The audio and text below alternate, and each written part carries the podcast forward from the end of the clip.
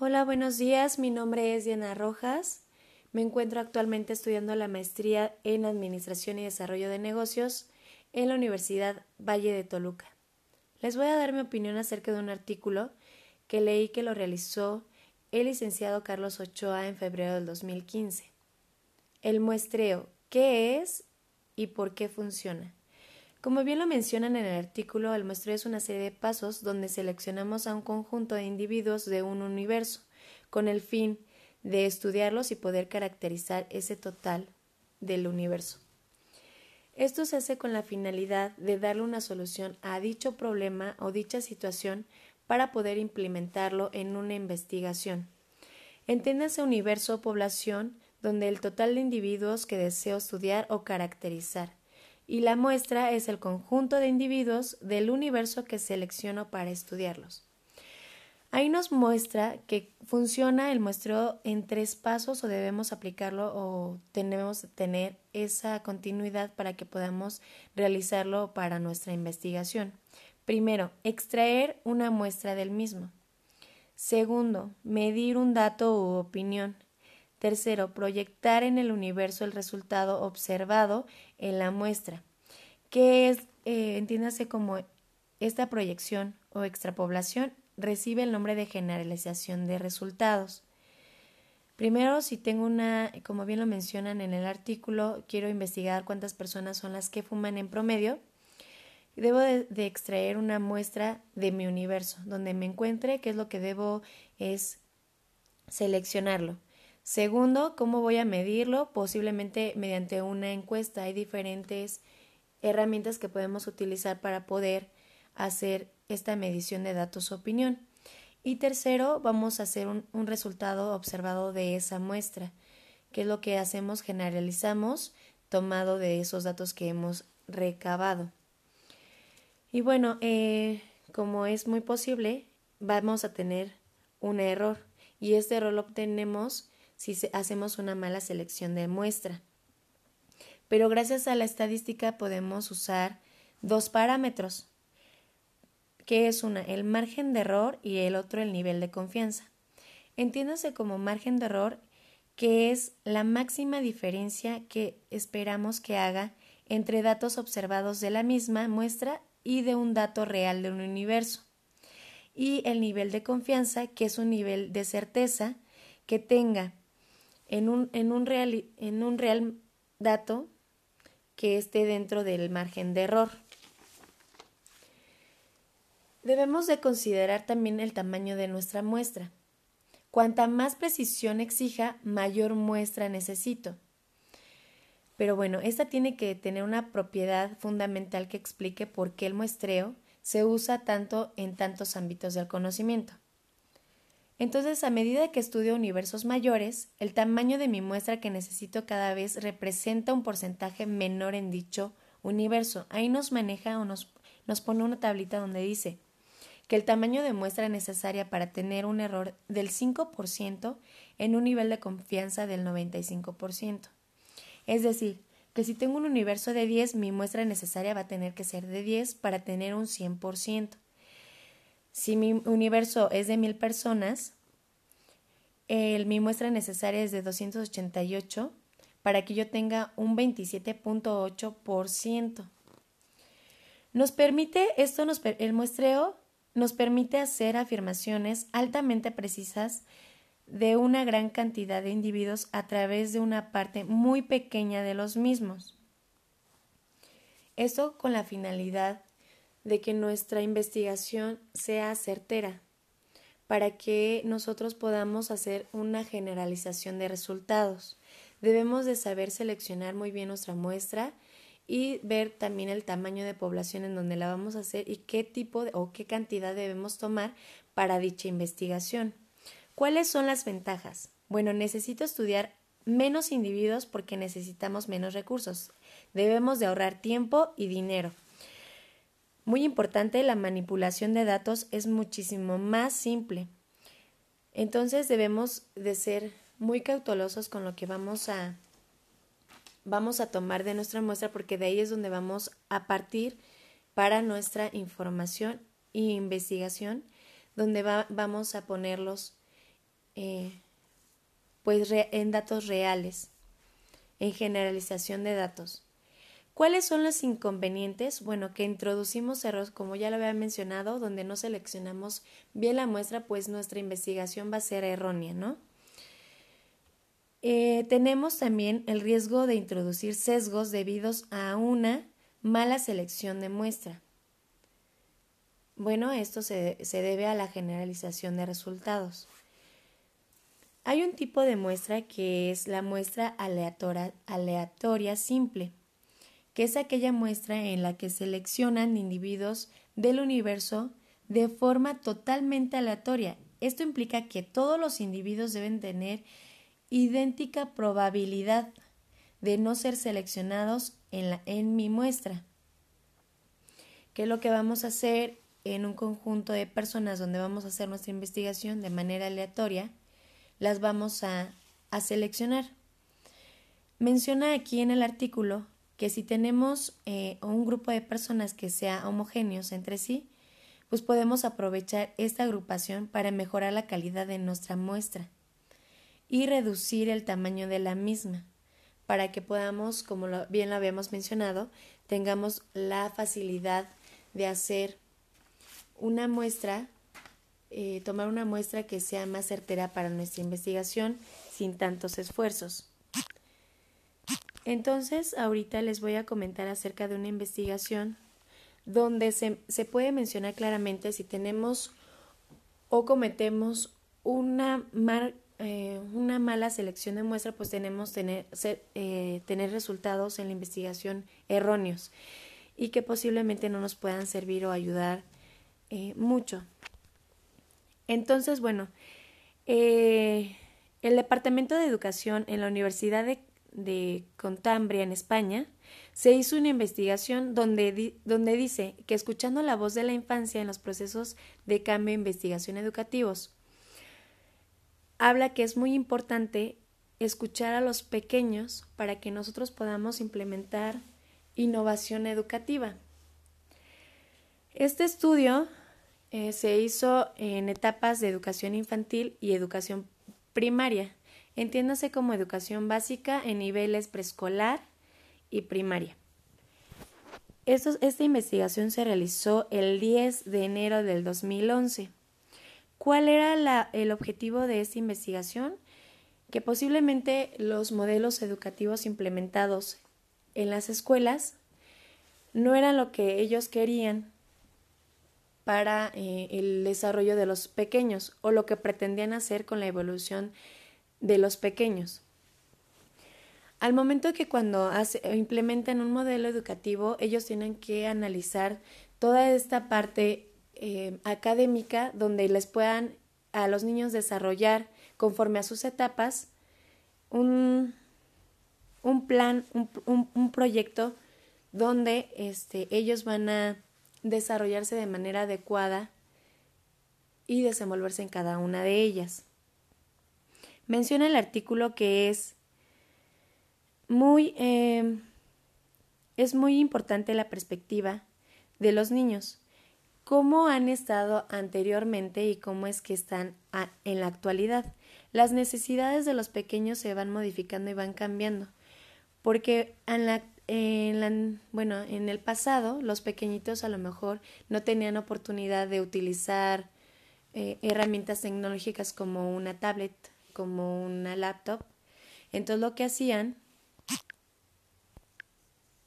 entonces lo que se hacía era este, bueno, utilizar otro tipo de herramientas, material didáctico para que ellos pudieran realizar sus actividades dentro de la escuela. Hoy en día es muy normal que los estudiantes desde preescolar puedan interactuar con este tipo de herramientas, que es exactamente para lo mismo que es, eh, pues bueno, que se utiliza para transmitir el conocimiento y los pequeños puedan, conforme a la práctica, puedan ellos aprenderlo. La manera teórica se les imparte y en la práctica es donde lo están aplicando.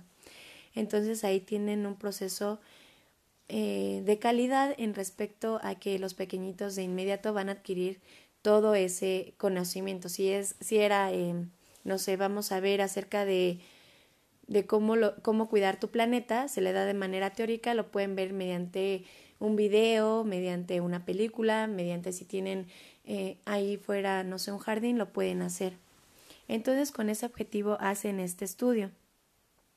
Ellos aquí bien mencionan que si ellos hacen una selección mal, demuestra porque esto es intangible, porque esto depende de cada una de las personalidades de los pequeños y cómo puedan ellos reaccionar a dicho proceso, pues pudiera ser que al implementar un, nuevo modelo educativo, pues se fuera o se, se diera de manera incorrecta porque las necesidades de los pequeños a lo mejor en el lugar no van a ser las adecuadas.